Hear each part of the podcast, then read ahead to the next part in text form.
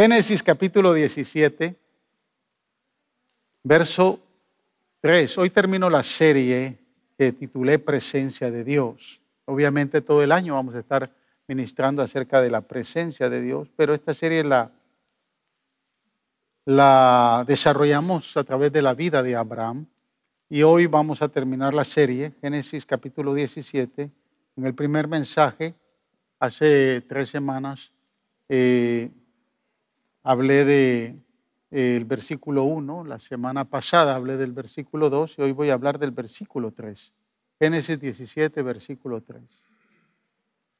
Dice el verso, un verso muy corto, al oír que Dios le hablaba, Abraham cayó rostro en tierra. Y Dios continuó. semana pasada hablamos de que Dios confirmó el pacto y hablamos de pacto y presencia. Hoy vamos a hablar acerca de adorando en su presencia. es el tema de, de esta hora, adorando en su presencia. Padre, gracias por darnos el privilegio de poder compartir tu palabra. Señor, sabemos que tu palabra es muy útil para, Señor, redarguir nuestro corazón, enseñarnos, edificarnos, exhortarnos, consolarnos. Por eso pedimos que sea tu palabra la que nos hable Señor, que tu palabra que hoy se expone, Señor, pueda llegar al corazón de cada uno de tus hijos. Y que todos, Señor, tomemos tu palabra, Señor, y que aprendamos lo que tú quieres enseñar. Que tu palabra nos muestre tu voluntad y nos guíe, Señor, por esta senda, Señor, de servicio en tu presencia. Gracias, Señor, por darnos este privilegio. Deseamos que tu nombre sea exaltado. Que tu nombre sea glorificado, Señor, a través de tu palabra. En el nombre de Jesús. Amén y amén. Eh, tome asiento, hermanos. Es interesante notar la actitud que toma Abraham eh, cuando escucha la voz de Dios. La Biblia no dice que Abraham vio a Dios, Tampoco dice que tuvo una visión, tampoco dice que, vio alguna silueta eh, o tuvo un sueño. Simplemente Abraham escuchó la voz de Dios. Y cuando escucha la voz de Dios, eh, lo que inmediatamente hace es que se postra, cae en tierra y se postra delante de aquel que le está hablando. Y me llama mucho la atención porque esta, esta actitud de profunda reverencia que toma Abraham es la misma actitud que toman o que tomaban todos los orientales y que hasta el día de hoy toman todos los orientales de las religiones del Medio Oriente, hablando de los musulmanes, hablando de los budistas eh, y los judíos. Recuerdo que el último viaje que hicimos a Israel en el 2019, eh, el viaje de aquí, nosotros eh, viajamos de aquí a Turquía, yendo en el, en el, en el avión, iba eh, en, la, en, la, fila de tres que íbamos mi esposa y yo, iba un musulmán, un muchacho joven musulmán, y veníamos en la puerta de, de, del avión, entonces el espacio era más amplio. Y en cierto momento me pide que si no, le, no nos molesta, que él pueda postrarse para hacer sus oraciones. Los musulmanes oran cinco, cinco veces al día. En un viaje tan largo de casi 10, 12 horas, pues ellos buscan un lugar donde, donde postrarse.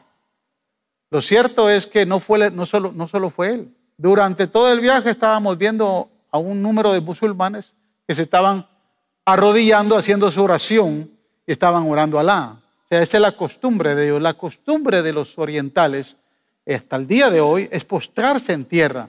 Y esta actitud consiste en eh, donde el cuerpo se postra completamente apoyado en las manos y en las rodillas. Y obviamente eh, algunos, eh, los musulmanes hacen un círculo o un triángulo, perdón, de esta manera. Y cuando se postran en tierra ponen la frente en medio de ese triángulo. Los judíos no, hacen el triángulo, simplemente reposan sus manos y ponen su frente en, la, en, el piso o en el suelo. Es una experiencia o, es una actitud, una, una forma de, de, poderle hacer reverencia eh, a Dios en una completa humillación, en adoración al Todopoderoso. Esa es la actitud que toma, que toma eh, Abraham, ¿no? en una actitud de humillación, de adoración ante la presencia de aquel, amén, que le está hablando, de aquel quien escucha la voz. La palabra eh, adoración o la palabra que se refiere a esa actitud de adoración que, muestra la palabra en hebreo es la palabra precusneo. Esa palabra precusneo significa humillarse rostro en tierra. Esta es una posición, hermanos, muy vulnerable ante aquel que nos redime, ante aquel todopoderoso, ante aquel que está sentado a la diestra del Padre.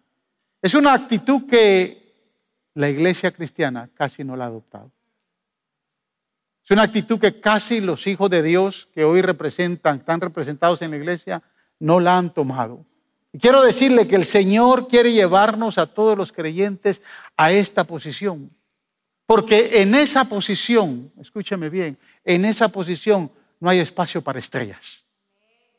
En esa posición no hay espacios para títulos o para nombres. El único espacio que hay en esa posición es para que el Rey de Reyes y Señor de Señores sea adorado y sea exaltado. Los apóstoles pudieron vivir una vida de humillación de esa manera. Y esto se trata, hermanos, de tener un corazón agradecido, un corazón contrito y humillado, amén, delante de la presencia del Todopoderoso.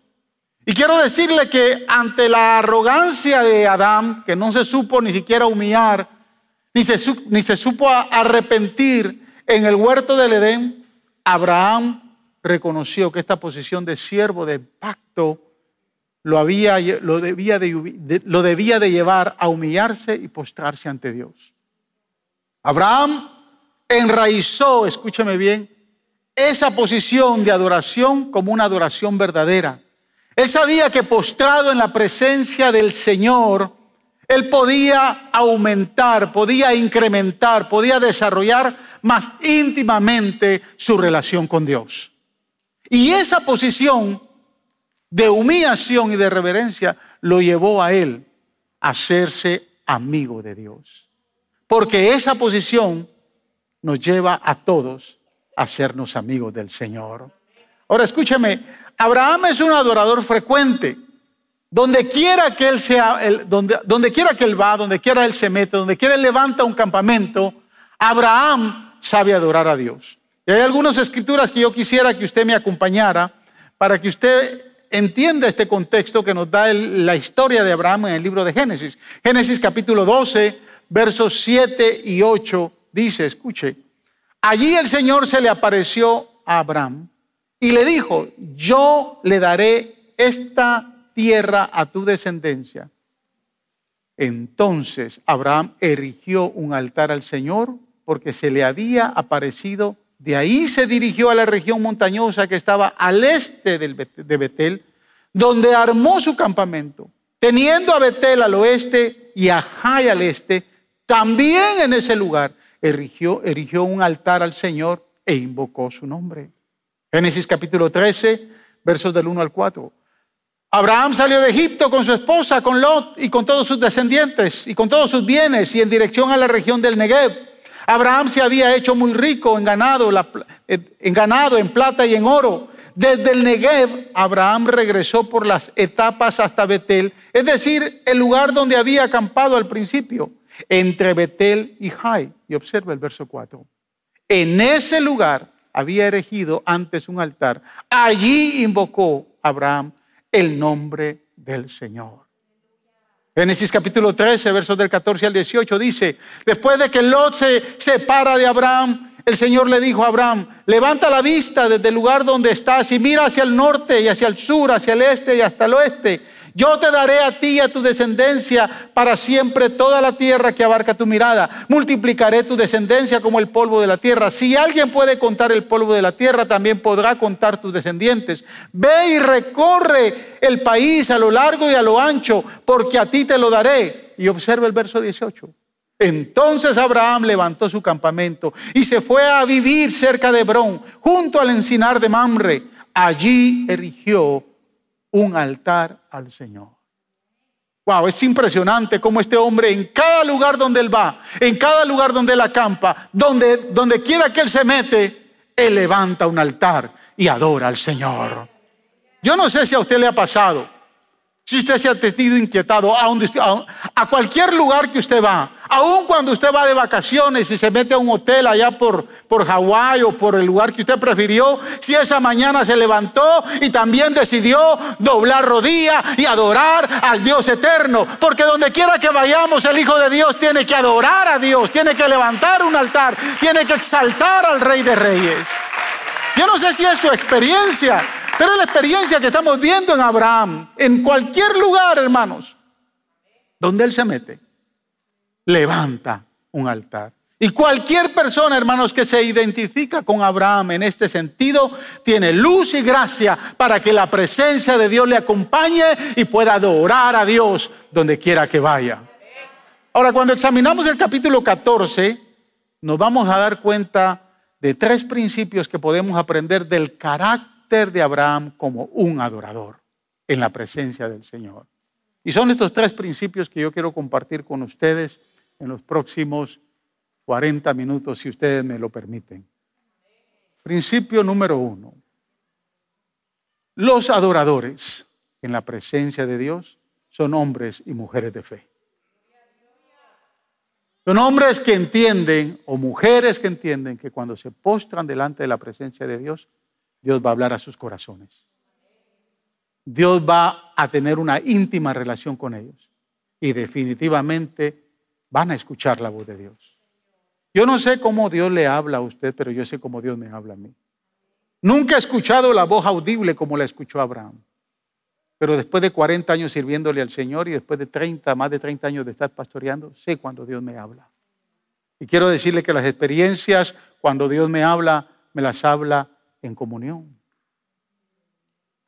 Cuando vengo temprano todos los días a esa capilla y entro en comunión con el Señor y me postro delante de la presencia de Dios, muchas veces Dios me ha hablado. Y si a usted Dios no le habla es porque usted no se ha postrado delante de la presencia del Señor. Porque hoy la Biblia dice, escúcheme bien, que el, el velo se rasgó que el trono de la gracia está abierto para que todos aquellos que se acerquen a Él encuentren misericordia para el oportuno socorro y puedan tener relación con el Todopoderoso. Esto no está limitado para un sector de personas, no está limitado y es exclusivo para pastores o para líderes, no, esto es para todo aquel que anhele entrar a la presencia de Dios. Y cuando entramos a la presencia de Dios, nos movemos en fe creyendo que Él nos va a ministrar. Los adoradores en la presencia de Dios son hombres y mujeres de fe. Quiero que observe la primera parte del verso 17. Cuando Abraham volvía de derrotar a Kedorloamer y a los reyes que estaban con él, rey de Sodoma, perdón, los reyes que estaban con él, el rey de Sodoma salió a su encuentro en el valle de Sabe, es decir, en el valle del rey. Quiero que entienda este contexto bíblico, porque si usted no lo, entiende y no ha leído bien el capítulo 14, tal vez eh, se va a perder en lo que le, le voy a decir, pero quiero explicarle el contexto. La Biblia habla en este capítulo 14 que Abraham se ve obligado a enfrentar la realidad, escúcheme bien, de los conflictos armados que se empezaban en la tierra de Canaán. Esta vez es la primera guerra que aparece en la Biblia y es una guerra mundial. Es una guerra a nivel internacional. ¿Por qué digo a nivel mundial? Porque es a nivel del mundo conocido de la época. El mundo conocido de la época obviamente no alcanzaba hasta este lugar, hasta Estados Unidos y el occidente que hoy conocemos, ni mucho menos Europa. El mundo conocido de la época era toda el área de Mesopotamia, que era tierra que Dios le prometió al pueblo de Israel, y lo vimos la semana pasada. Era toda la tierra de la Transjordania, que era la antigua Transjordania, que, después se convirtió en Moab, Edom y Amón, y que hoy por hoy, es, el país de Jordania. Y es toda la tierra de Palestina, que es la tierra de Canaán. Ese es el mundo conocido. La Biblia dice que habían cuatro reyes del territorio de Mesopotamia, lo que, lo que en los tiempos de Abraham era lo que es Irak e Irán. se llamaba eh, la, tierra de Mesopotamia porque Mesopotamia significa entre ríos. O sea, estaba entre el río Éufrates, la tierra que está entre el río Éufrates y el río Tigris. La Biblia habla mucho de eso y en historia uno se lo enseñan en la escuela, que era Mesopotamia. Estoy trayendo este contexto bíblico porque quiero que entienda algo bien interesante. La Biblia dice que habían cuatro reyes del, territorio de Mesopotamia que eran dirigidos por este eh, tirano que, dolió Amer, y habían cinco reyes del área de la Transjordania que entre ellos estaba Sodoma, Gomorra, Bela, Soar. Esos reyes se habían destituido o se habían desligado de estos cuatro reyes, de este imperio, porque ya no querían pagar impuestos. Habían estado bajo la esclavitud y bajo la tiranía de este famoso medio eh, Kedorlaomer, que era un despiadado hombre. Cuando ellos se desligan, estos cinco reyes se desligan, entonces que Dorlemer junta a los otros tres reyes y les dice, no podemos aceptar esto. Vamos a ir a conquistar lo que nos pertenece. Aparentemente esta guerra era represalia por esa rebelión. La Liga Mesopotámica escoge la ruta de la Transjordania, o sea, la antigua ruta Transjordania, y empieza a derrotar, antes de llegar y confrontar a los cinco reyes, empieza a derrotar a seis ciudades que están en el camino. Entre ellos están los refaitas, los susitas, los semitas, los orroeos, los amalecitas y los amorreos. Este rey, junto con los otros tres, destruyen estas seis ciudades. Y de esa manera va engrandeciendo su imperio. Va engrandeciendo todo lo que está a su alcance. Finalmente entran a pelear con la liga de, estas, de estos cinco reyes cananeos Obviamente que son el rey de Sodoma, de Gomorra, de Alma, de Seboín y de Soar. Todos los reyes fueron derrotados en el valle, dice la Biblia, lo que leímos ahorita, en el valle del Jordán, del lado de la Jordania y no del lado de lo que hoy es Israel. Muchos de los reyes, de estos cinco reyes, y muchos de, los eh, guerreros caen en los pozos de, Brea, que hasta actualmente existen esos pozos, abundantes en ese dicho lugar, y otros salen huyendo. Ahora, al pasar esto, la ciudad de Sodoma queda totalmente desprotegida, queda expuesta al enemigo y el enemigo llega y saquea la ciudad.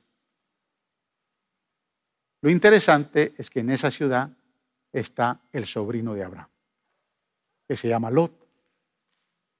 Cuando esto sucede, alguien escapa y cuando escapan, van y corren y le dan la noticia a Abraham, que se han llevado a su sobrino Lot.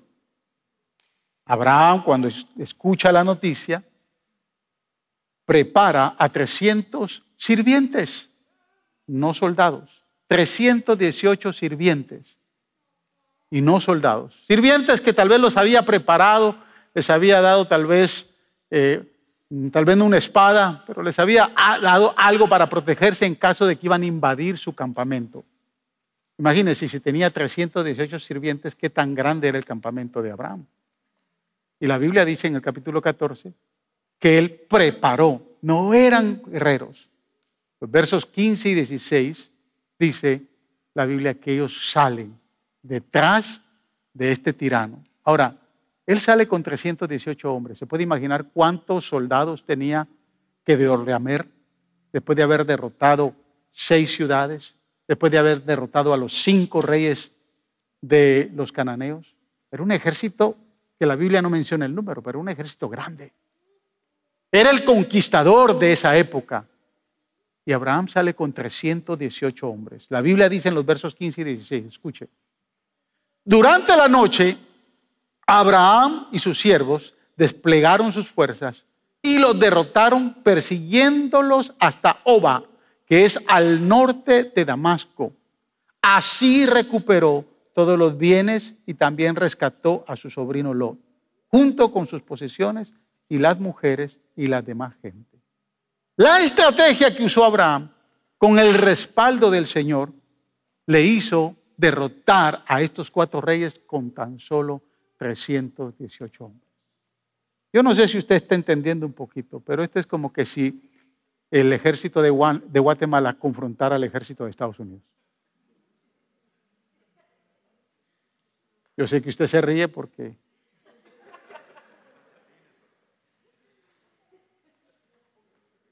tal vez nunca pase.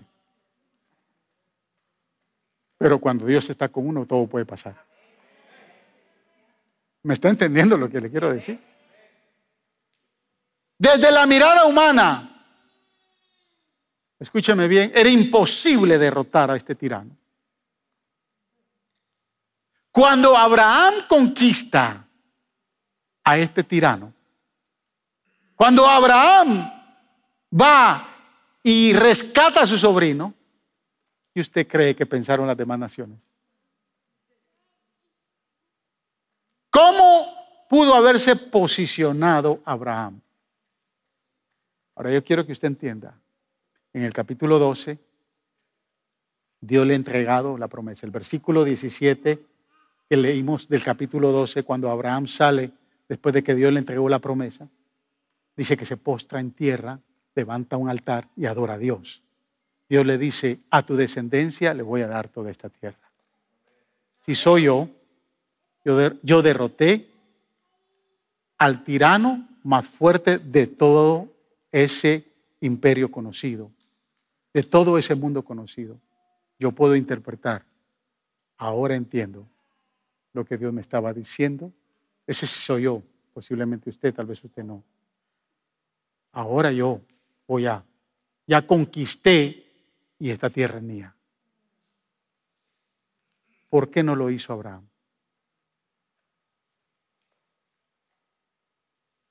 ¿Por qué no se adueñó de toda esa tierra sabiendo que Dios se la había prometido?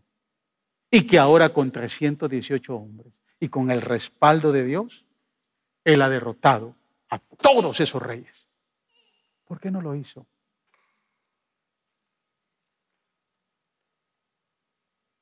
Yo me estuve preguntando mucho esto, ¿por qué no lo hizo? La mejor manera de estudiar la Biblia es preguntarle a la Biblia, porque la Biblia le tiene que responder. Y definitivamente Abraham no lo hizo porque el que le había prometido a Abraham la tierra nunca le dijo que lo iba a hacer por fuerza ni lo iba a hacer con guerra. Dios le dijo a Abraham, espera por mí, porque yo te la voy a dar a ti y a tus descendientes. ¿Por qué David no mató a Saúl cuando tuvo la oportunidad de matarlo, porque él entendió que era Dios que le iba a dar el reinado y no iba a ser a la fuerza, no lo iba a hacer matando al rey, matando al ungido de Jehová. ¿Sabe cuántas oportunidades en la vida perdemos por no tener fe y no tener la paciencia y esperar en Dios? Cuando tenemos la oportunidad frente y creemos que ya lo tenemos todo. ¿Sabe cuántas oportunidades en la vida perdemos? ¿Cuántas bendiciones perdemos en la vida? Cuando no tenemos discernimiento espiritual y no esperamos en el Dios de la promesa cuando Él nos ha entregado una promesa. Literalmente, hermanos, esta situación de Abraham es muy paralela, ¿sabe a quién? A la posición de Jesús. La Biblia dice que cuando el diablo le ofreció la posesión de toda la tierra a Jesús, de todos los reinos de la tierra, a cambio de la renuncia del plan de, redención, Jesús dijo esto. Lucas capítulo 4, versos 5 y 8. Entonces el diablo lo llevó a un lugar alto y le mostró en un instante todos los reinos del mundo. ¿Cree que si dice todos los reinos estaba hablando de todo? ¿Sí? Sobre estos reinos, mire la tentación de Satanás. Se la está, ofreciendo a Jesús. Sobre estos reinos y todo su esplendor, le dijo, te daré la autoridad, porque a mí me ha sido entregada. ¿Quién se la entregó al diablo? Se la entregó a Adán cuando pecó. Y puedo dársela, dijo, a quien yo quiera. Así que, escuche, si me adoras, todo será tuyo. Observe el verso 8. Jesús le contesta, escrito está. Adora al Señor tu Dios y sírvele solamente a Él. Aleluya.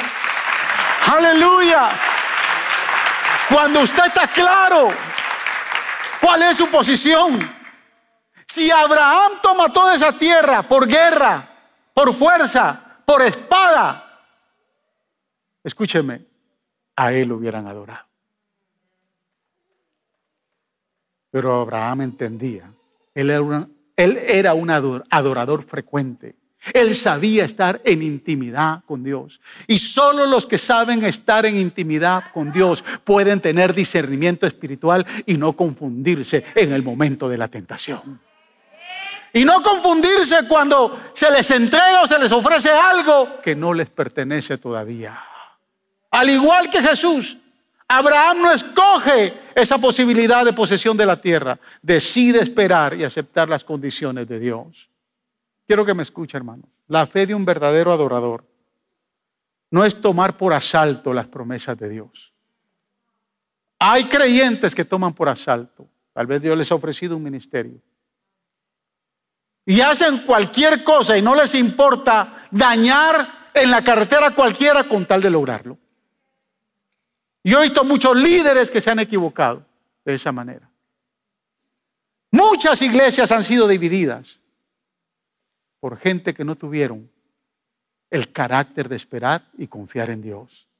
Porque no es por la fuerza, no es por las emociones, no es con espada ni con ejército, sino con el Espíritu de Dios, dice la palabra del Señor. Dios es fiel si usted espera y cree. Si usted tiene fe y cree que lo que Dios le ha dicho le va a llegar, entonces Dios va a cumplir su promesa.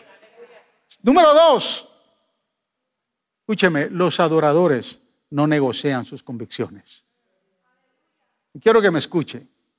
Porque Abraham es un adorador que no le, tiembla el, no le tiembla el pulso para verse tentado y negociar sus convicciones. Escuche los versos 22 y 23 del capítulo 14.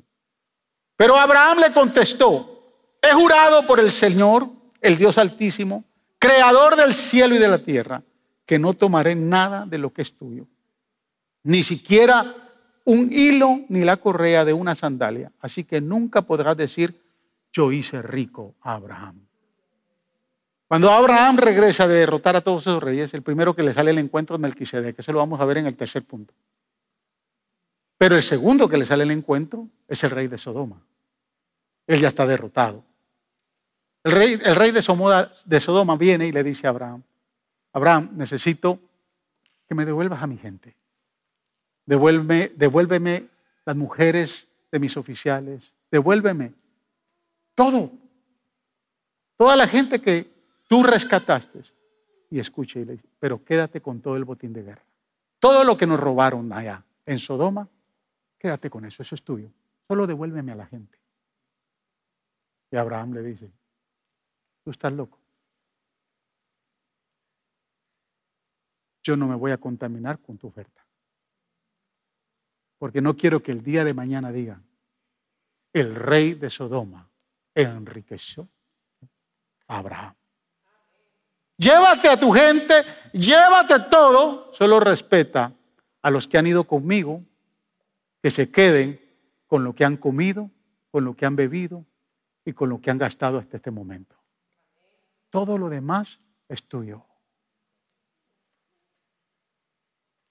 Abraham decide establecer que ni una pizca de Sodoma y de Gomorra va a enriquecerlo.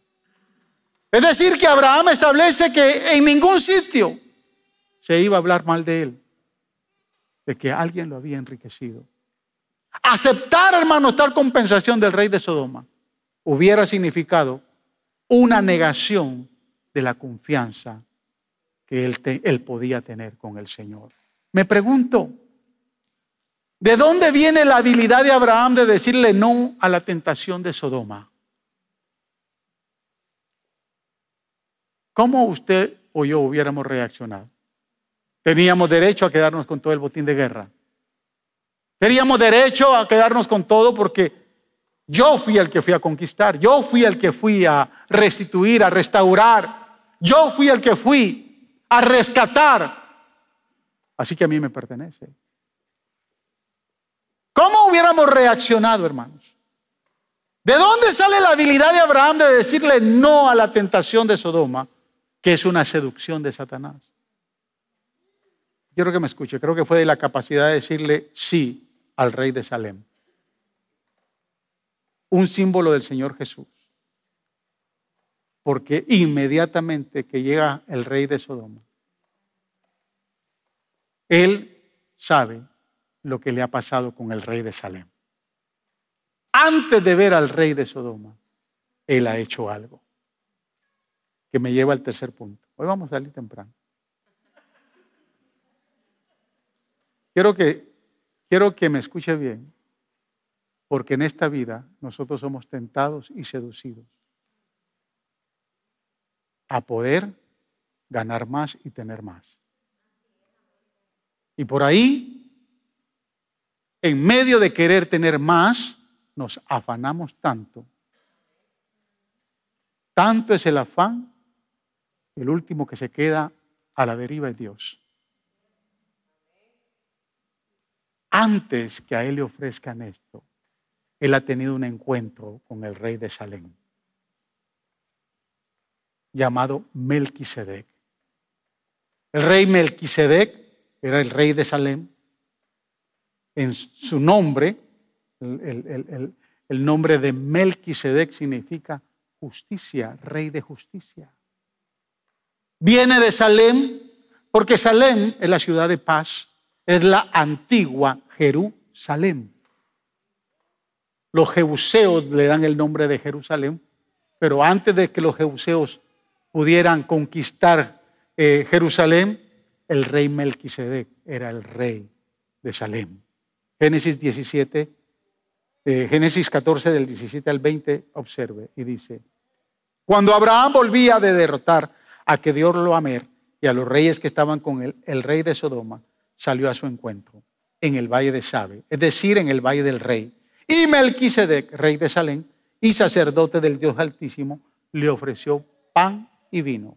Luego bendijo a Abraham con estas palabras: Que el Dios Altísimo, creador del cielo y de la tierra, bendiga a Abraham. Y observe el verso 20. Bendito sea el Dios Altísimo entregó en tus manos a tus enemigos. Entonces Abraham le dio el diezmo de todo. Antes de enfrentarse a Sodoma, él tiene un encuentro con Melquisedec. Y dice la palabra en el libro de Hebreos que Melquisedec es tipo de nuestro Señor Jesucristo. Ahorita le voy a ofrecer la tipología.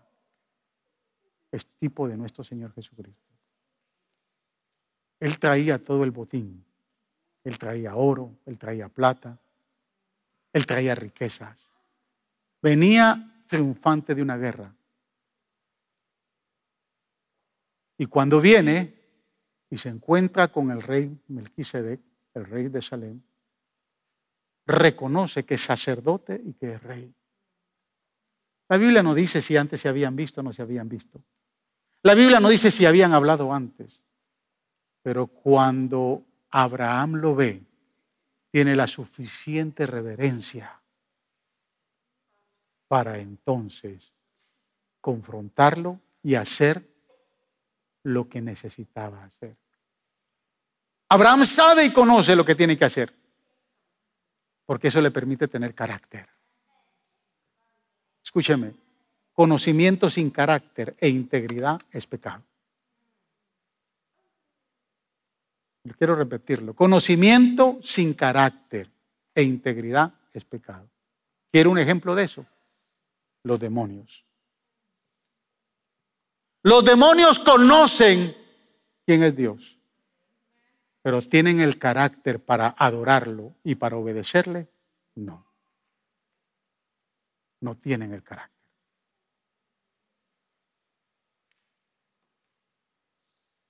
Abraham se encuentra con el rey Melquisedec y tiene el carácter de honrar a Dios con el diezmo que ha traído del botín de guerra. ¿Me está, ¿Me está, entendiendo? Al final del verso 20 dice que Abraham le dio el diezmo de todo. Escúcheme hermanos, el diezmo no es cuestión de dinero. El diezmo es cuestión de honra. No se trata de cuánto yo le voy a dar a Dios. Se trata cuánto mi corazón va a honrar por todo lo que Él me ha entregado. ¿Cuánto yo voy a honrar a Dios? Hay muchos que tienen el conocimiento y saben que hay que diezmar, pero no tienen el carácter para hacerlo. No tienen el carácter de honra para honrar a Dios con sus bienes. La Biblia dice, escúcheme bien, voy a repetir esta, esta parte del verso 20. Lo primero que Dios, que, que Melquisedec le dice a Abraham, le dice, bendito sea el Dios que entregó en tus manos a tus enemigos. Cuando lo ve no le dice, wow, Abraham, te le echaste buena. A la verdad que eres un campeón. Eres un guerrero. Pudiste vencer a todos esos reyes. Y por fin la tierra está en paz. No lo halagó. Le dijo, bendito el Dios que entregó a tus enemigos en tus manos. No te la lleves de mucho, porque lo que hoy tienes, Dios te lo entregó. Dios te lo dio. Eso es lo que le está diciendo.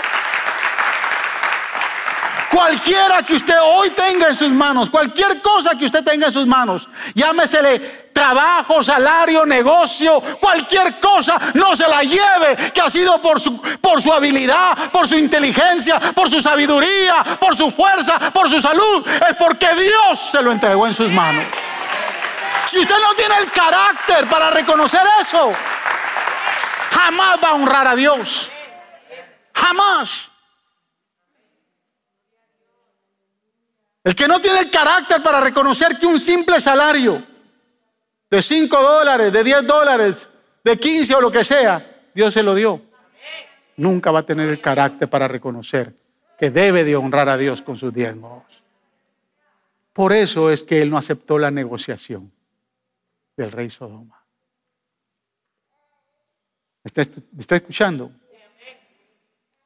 Si usted por cualquier razón o circunstancia no tiene esa capacidad de honrar a Dios con sus primicias, sus ingresos, sus finanzas, entonces usted no tiene claro que lo que tiene es por gracia y por providencia de Dios.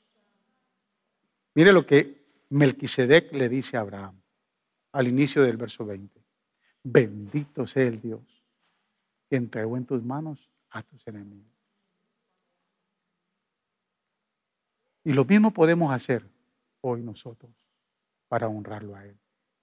Hay dos grandes tipologías aquí de nuestro Señor Jesucristo en este sacerdote rey llamado Melquisedec. Su nombre significa justicia. Escúcheme. La Biblia dice en Génesis capítulo 6, versículos 10 y 11, que el corazón de Dios, el Espíritu de Dios, ya no quiso contender con el hombre por tres cosas. Por la mucha perversidad, la mucha corrupción y la mucha inmoralidad que había en la tierra. Capítulo 25 de Mateo Jesús mismo hablando dijo, así como en los días de Noé, será la venida del Hijo del Hombre. ¿Sabe, hermanos? Que en estos últimos, en este último año, yo de manera personal me he dado cuenta que tanta corrupción existe en esta nación.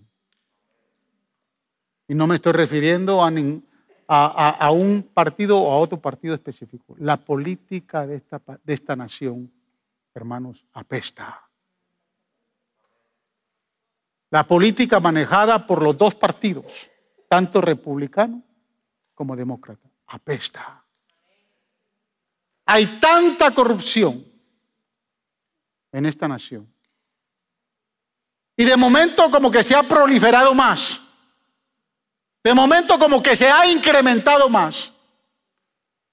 Que necesitamos al Rey de Justicia que venga a reinar. Necesitamos al Rey de Reyes que venga a reinar. Urge que Él aparezca en las nubes, levante a su iglesia y venga a reinar. Para muchos eso es un cuento de hadas. Para muchos es una historia tal vez contada a los niños, pero para los que creen y tienen fe en la palabra y en sus promesas saben que estamos esperando al Rey de Justicia. Cuando Abraham se confronta con Melquisedec, se está confrontando con el Rey de Justicia, tipo de Cristo. Y escúcheme, la segunda tipología. La primera es su nombre, la segunda es el lugar de su reinado. Melquisedec es rey de Salem, significa paz. Y Cristo es el príncipe de paz. Él lo dijo, venid a mí todos los cargados y fatigados, que yo os voy a hacer descansar. Él declaró y dijo, mi paz os dejo, mi paz os doy. No se la puedo dar como los políticos que ofrecen una cosa y nunca cumplen, pero se las voy a ofrecer, porque la paz que yo ofrezco es la paz verdadera. Pero hay una tercera tipología aquí bien especial. Observa el verso 18. No sé si los jóvenes están poniéndolos. Pero este verso 18 sí necesito que lo pongan. Observe.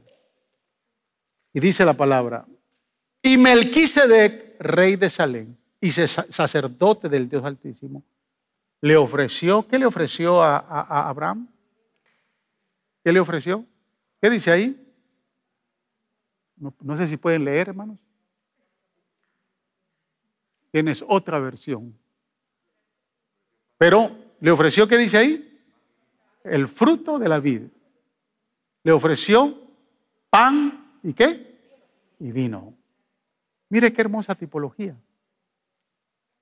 ¿Le es familiar? ¿Le es familiar esto? Escúchame, dos mil años antes de que Cristo viniera a morir por nuestros pecados, Melquisedec trae un símbolo de la muerte de Jesús frente a Abraham. Le da a Abraham pan y vino, que son los mismos elementos de la cena que nosotros compartimos y que él compartió con sus discípulos horas antes de ir al Calvario. Lucas 22, 15 al 19 dice, nos relata el evento histórico ahí. Entonces le dijo Jesús hablando, he tenido muchísimo deseo de comer esta Pascua con ustedes antes de padecer. Pues les digo que no volveré a, comerla hasta que tenga su pleno cumplimiento en el reino de Dios. Luego tomó la copa y dio gracias y dijo, tomad, tomen esto y repártanlo entre ustedes. Les digo que no volveré a beber del fruto de la vida hasta que venga el reino de Dios. También tomó pan y después de dar gracias lo partió. Se lo dio a ellos y dijo, este pan es mi cuerpo entregado por ustedes. Hagan esto en memoria de mí. El pan y el vino son símbolos del cuerpo y de la sangre de Jesús, que fueron entregados en el Calvario para su redención y para mi redención. Cuando Jesús está tomando la cena con sus discípulos en el aposento alto, antes de lo que antes de subir e ir al huerto de Getsemaní y orarle al Padre y que lo puedan llevar preso, estando en el aposento alto, él tomó la copa. Y él dijo, esta copa es el nuevo pacto en mi sangre. Todas las veces que beban de ella la muerte del Señor, están recordando, están anunciando hasta que Él venga. Dos mil años antes de que Cristo venga, Él le entrega los elementos de la cena a Abraham. Un tipo de Jesús. Él está diciendo a Abraham, esta copa, este vino y este pan, con este vino y con este pan, yo te bendigo. Fíjese, la Biblia no es tan explícita, pero como dice el americano, off the record, yo puedo pensar que le mostró a Abraham el plan de salvación. De Melquisedec no se vuelve a mencionar nada. Por eso es que a Jesús en el libro de Hebreos se le conoce como el sacerdote conforme a la orden de Melquisedec, rey de justicia sacerdote de Dios. Y yo estoy seguro que en esa conversación Melquisedec le dice, este pan y este vino representan la sangre que yo voy a derramar dos mil años después para salvar a la raza humana. Melquisedec es tipo de Cristo. A partir de ahí, todos aquellos que creían que tenían la fe y que son hijos de por fe, por medio de Abraham, mirarían a la cruz. Mirarían al Calvario. Esperarían en su redención. Por eso es que el salmista dice, el justo por la fe vivirá. Porque los santos justos del Antiguo Testamento miraban por fe el día de su redención. Hoy nosotros miramos atrás. Y cuando miramos atrás recordamos la muerte de quien nos ha redimido. Pero el Señor dijo, cuando tomen del pan y beban de la copa, no solo la muerte del Señor anunciáis, sino dice, hasta que Él venga. Aleluya. Escúcheme hermanos, nosotros que continuamente, continuamente tomamos de los elementos de la cena recordamos lo que nuestro Salvador hizo en la cruz. Derramó su sangre, entregó su vida. Lo dije la semana pasada, el profeta Isaías dijo, molido fue por nuestras rebeliones. El castigo de nuestra paz cayó sobre él. Cuando Isaías presenta a al Señor Jesús proféticamente, está hablando del padecimiento de Cristo. Cuando nosotros celebramos la cena, le damos gracias a Él por lo que yo no podía hacer y por lo que usted no podía hacer. Porque ni usted y yo nos podíamos salvar. Pero la próxima vez que tome la cena, recuérdese del encuentro de Melquisedec con Abraham. Porque en el mismo momento, cuando él recibe el pan, recibe la revelación de la redención, el pan y el vino, señales, símbolos de la redención. Abraham dice, aguántate aquí, Melquisedec. Lo estoy entendiendo. Va y toma el diezmo de su botín y trae y honra al rey. ¿Por qué lo está honrando? Porque le presentó el plan de redención. Porque le presentó algo, le, le presentó la esperanza de vida eterna. Yo no sé si usted me está entendiendo. Mire, yo soy, no hay ningún pastor que sea librado de la mala crítica del diezmo. Y como yo ya tengo piel de cocodrilo,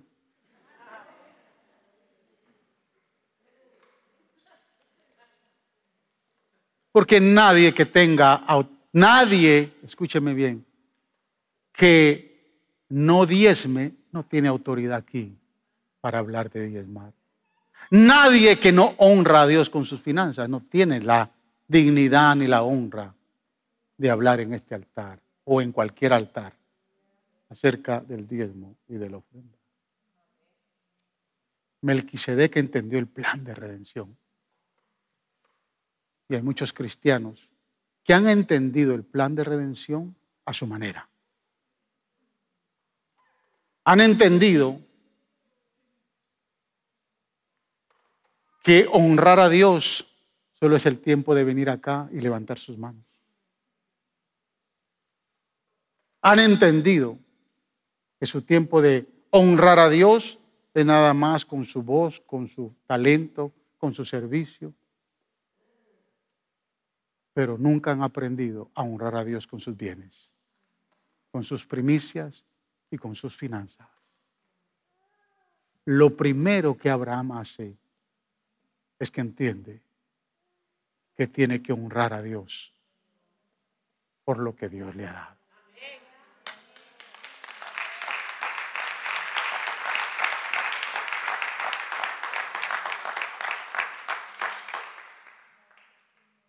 Recordando el día de nuestra salvación, cada vez que tomamos la cena del Señor, tan igual como lo hizo Abraham, cuando bebió del jugo de la vid y tomó el pan, hoy a nosotros nos expresa la más sincera gratitud de decirle al Señor, gracias Señor, gracias por lo que tú me has dado, por lo que tú me has entregado. No solo por la vida, sino por la capacidad que me has dado de poderte honrar.